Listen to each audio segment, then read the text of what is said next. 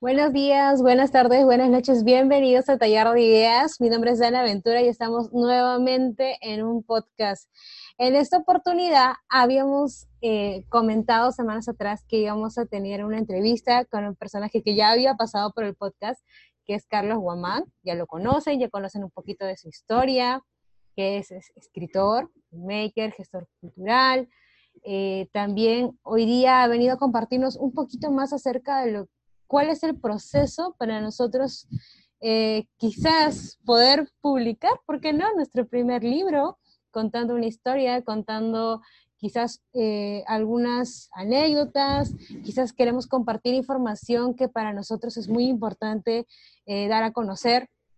Y en fin, tiene muchos fines un poder publicar un libro, así que le cedo la palabra a nuestro invitado del día de hoy. Carlos Guamán, ¿cómo estás?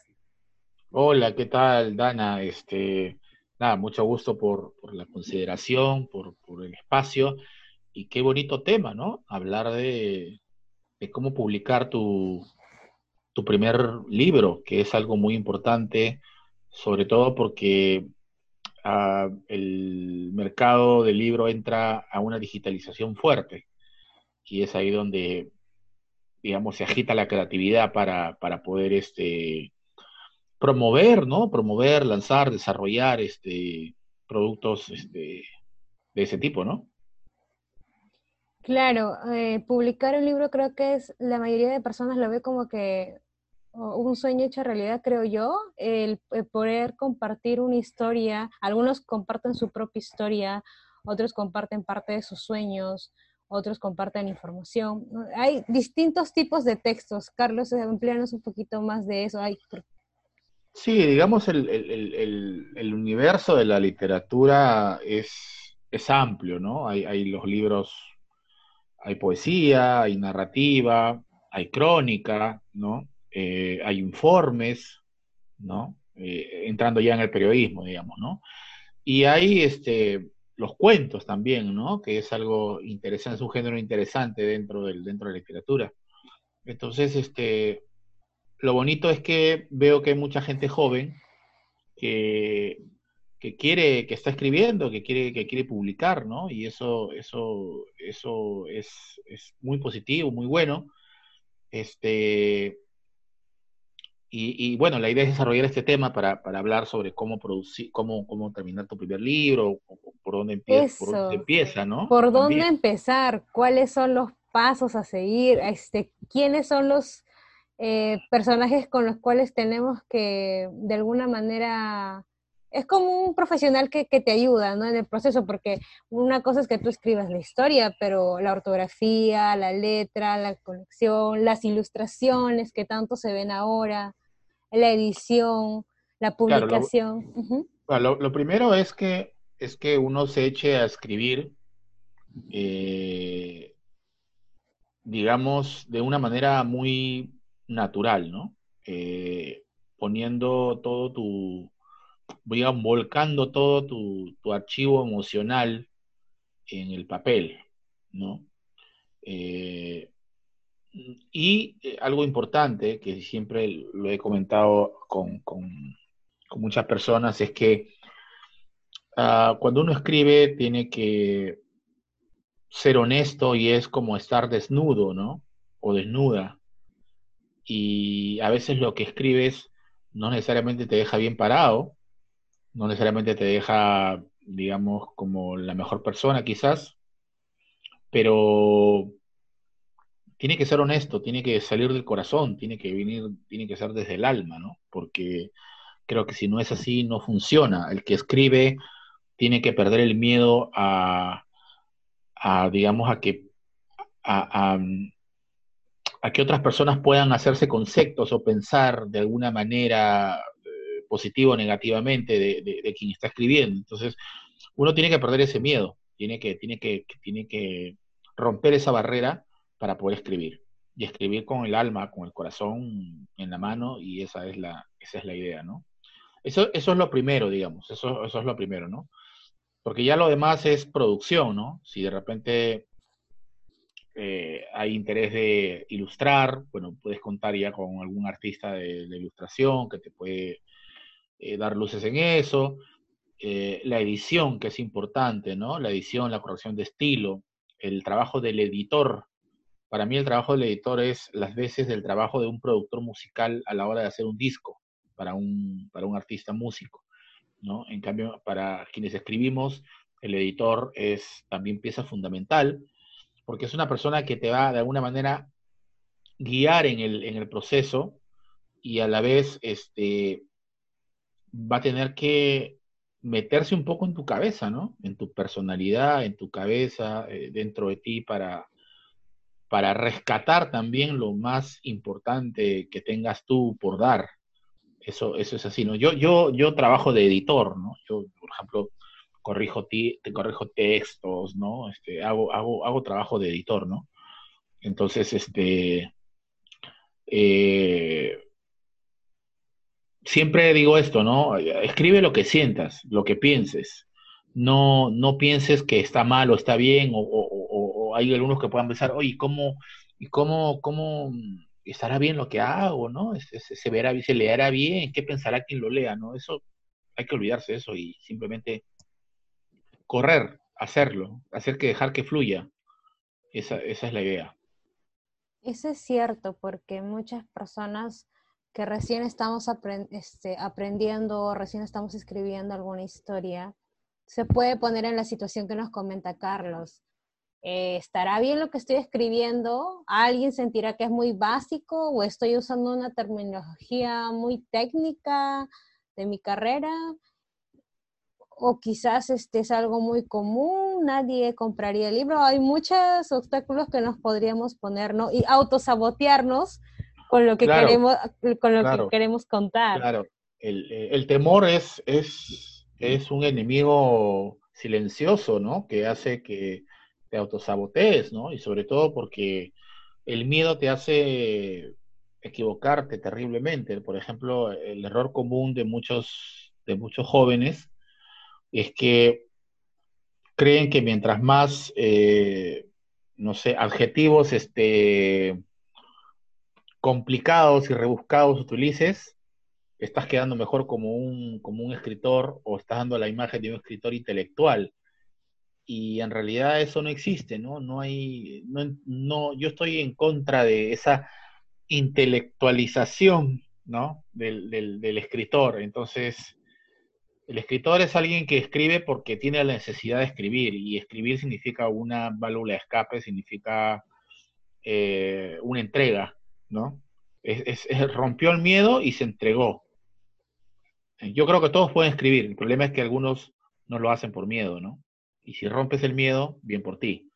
Entonces, eso, ¿no? Ser, ser natural, ser tú, ser tú, nada más. Es importante ser, ser quien eres y, y, y, olvidarte de, de, querer, pues, este, vender la idea de que eres un intelectual, de que eres, no sé, pues, ¿no? Este, García Márquez, ¿no?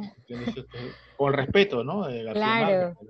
Pero digamos, este, no es eso, pues, ¿no? O sea, es, eres tú, nada más. García Márquez es un genio, ha sido un genio y lo será por siempre, pero él es García Márquez y tú eres, tú. Eso es cierto. No hay más. Eso es cierto. Algo que destaco mucho de los libros de ahora eh, es que cuando tú leas, es como que la tele es tu, es tu cabeza, ¿no? Eh, o sea, la tele o, las imágenes se forman en tu cabeza. Tú, tú formas los rostros de los personajes, tú formas el escenario en tu cabeza por eso es que el que tiene un buen hábito de lectura fluye y, y, como dicen algunas personas, las primeras páginas son las que te envuelven. Si vas a leer las primeras páginas y la historia como que, y quieres más, y quieres más, y quieres más, y quieres seguir leyendo, y será tanta la emoción o tanto que conectas con el libro que te puedes terminar el libro el mismo día, ¿no? Sí, lo que pasa es que eh, escribir también es, es, un ejercicio en la imaginación, ¿no? Entonces la imaginación te lleva a, a, a, crear tus propias imágenes, ¿no? A crear imágenes que están dentro de ti y que las terminas liberando cuando, cuando empiezas a escribir. Entonces eso, ese proceso es bien interesante, ese proceso es, es bien enriquecedor, ¿no? Eso es cierto. Ah, porque, a ver, si nos ponemos en el caso de, las historias y anécdotas que uno puede leer en los libros, uno se pone a pensar, bueno, estoy contando mi historia, pero ¿cuántas personas han pasado por la misma situación que esa historia que estoy contando? Y a veces yo cuento mi historia con los problemas, los altos y bajos y, y cómo los solucioné. Y una persona que no conozco está comprando mi libro en otro lugar, no sé en qué país, ni en qué distrito, en qué lugar, y conecta con mi historia. Y como dice Carlos, ¿no? E, es, es, el arte de poder soltar todo, eh, poder cada uno en su imaginación va formando cada detalle de esa historia. Lo, importante es, lo importante es este, la capacidad, descubrir la capacidad que uno tiene para poder conectar a través del libro con alguna persona. Como dices tú, ¿no? Independientemente de que esté en el Perú, independientemente de que esté en Lima, no lo esté o esté fuera del país. Entonces, cuando eso sucede, entonces está, se está eh, llevando a cabo lo que, lo que se llama eh, trascendencia, estás, estás trascendiendo y eso es, eso, eso es, muy válido. Ahora, yo considero que no hay historias malas eh, ni historias buenas, hay historias, simplemente. Y, y, hay que atreverse a escribir tu historia.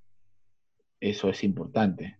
¿no? es cuestión de la, la, la literatura es, es de valientes, evidentemente, ¿no? Es de gente que quiere dejar algo, que quiere, que quiere trascender. Y, y ese es un ejercicio muy bonito, pero que a veces es costoso por el hecho de que no necesariamente pues vas a quedar bien con todo el mundo, ¿no? Entonces, tienes que prepararte para, para enfrentar eso, ¿no?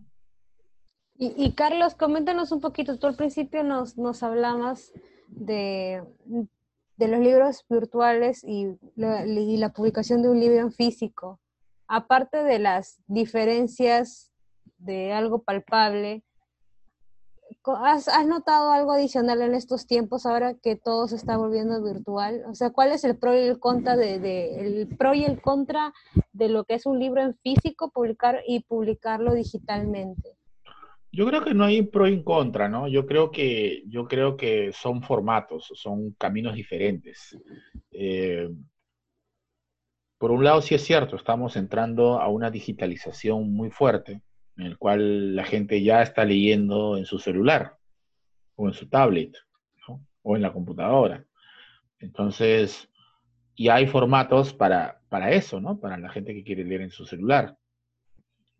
Pero evidentemente el físico es un formato más romántico, ¿no? En el cual tú sientes pues la ese, ese, ese, corazón, ese feeling de tener un libro en la mano, ¿no? Y saber que se ha concretado y que, lo tienes ahí para ti, ¿no?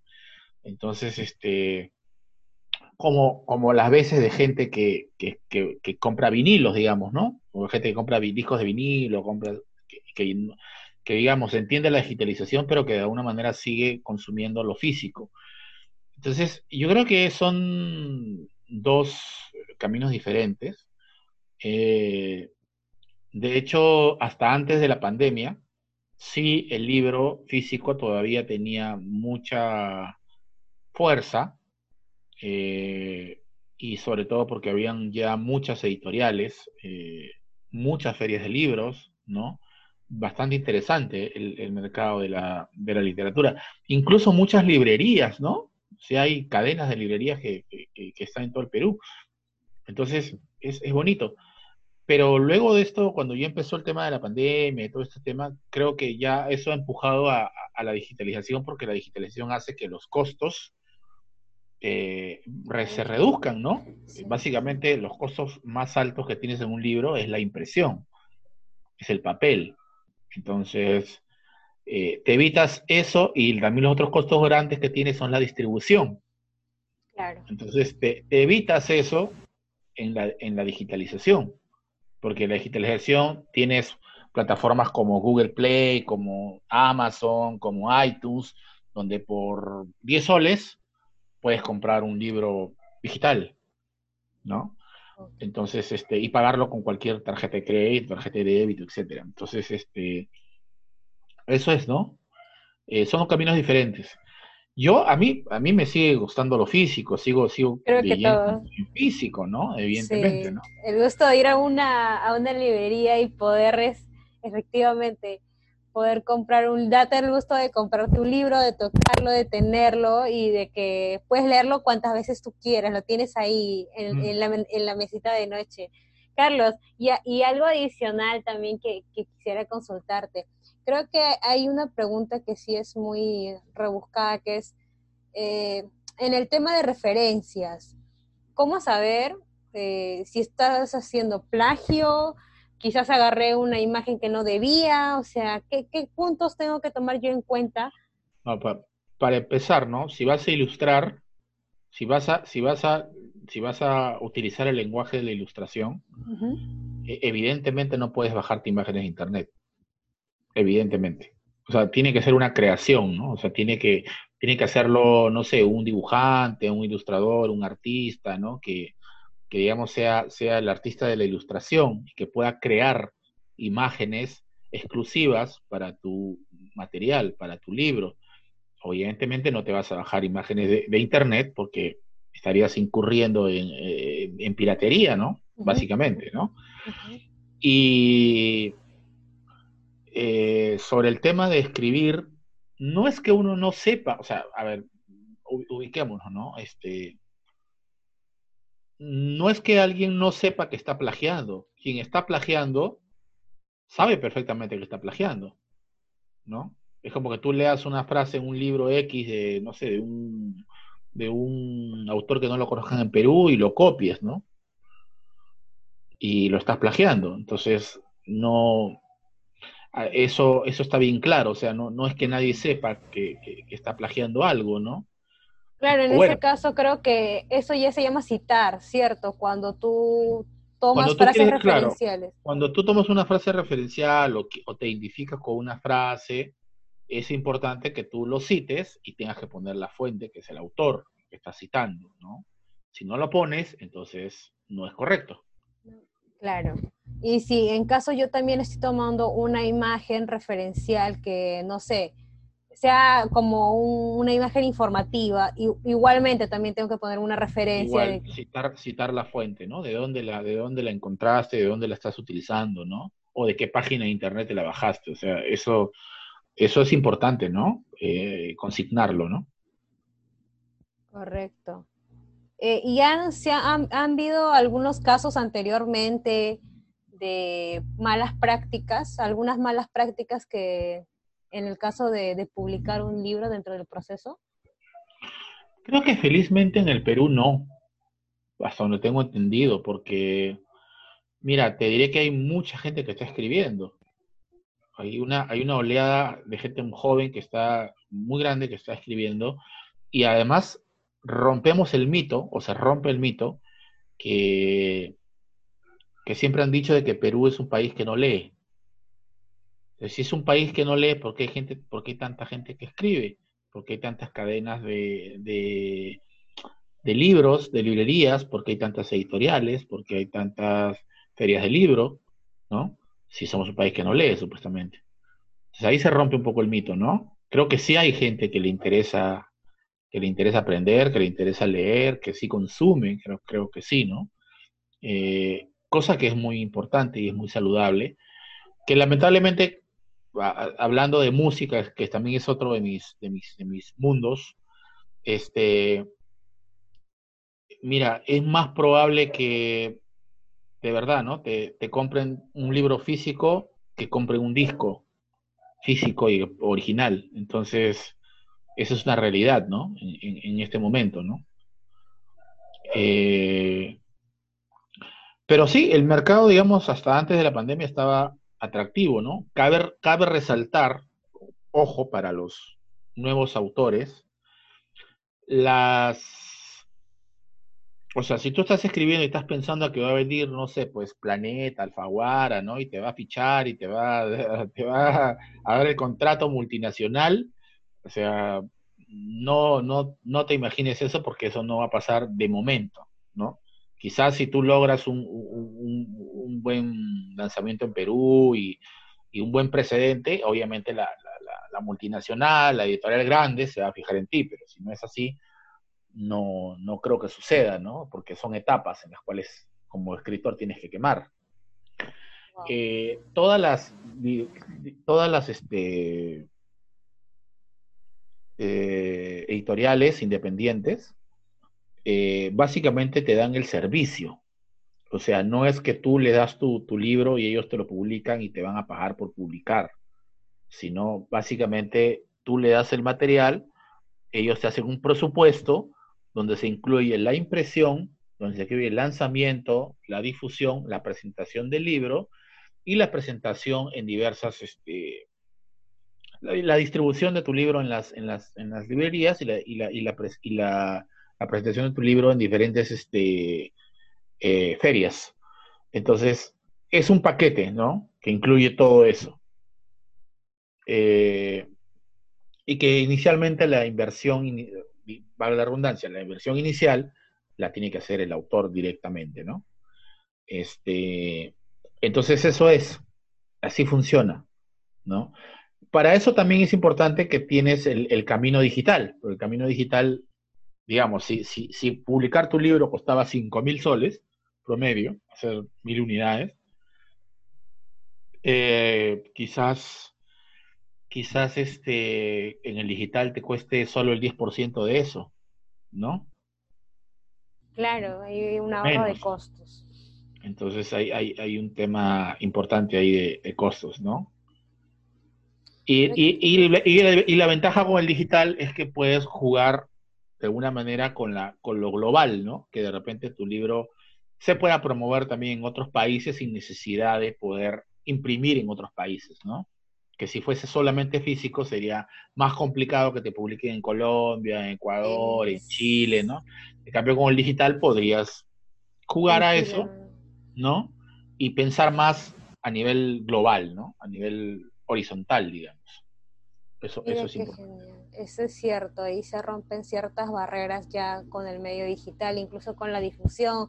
Las mismas redes sociales ayudan muchísimo hoy en día, ¿no? Eh, sí. Y, es, importante, y es importante pensar, o sea, ya, yo, yo, por ejemplo, ya no estoy pensando solo en Perú, ¿no? Estoy pensando básicamente por lo menos en la región, ¿no? Chile, Argentina, Colombia, entonces no tienes barreras, ¿no? No tienes barreras, entonces simplemente es cuestión de que tú eh, hagas un plan de trabajo, un plan de difusión, un plan de una estrategia, una pequeña estrategia de, marketing, si se quiere, y puedas este, promover tu trabajo, ¿no? En otros países sin necesidad de estar presente y sin necesidad de imprimir. Entonces, este, eso, ¿no? Eso, eso, eso, eso nos ayuda, son las bondades de lo digital, ¿no? De lo digital. Eso. Mire qué, qué genial lo que nos estás contando, porque nos estás ya despejando varias dudas que tendríamos, las diferencias que puede haber entre un digital y un físico, pero también igual dentro de las preferencias creo que la gran mayoría va a decir lo mismo que nosotros, que el papel.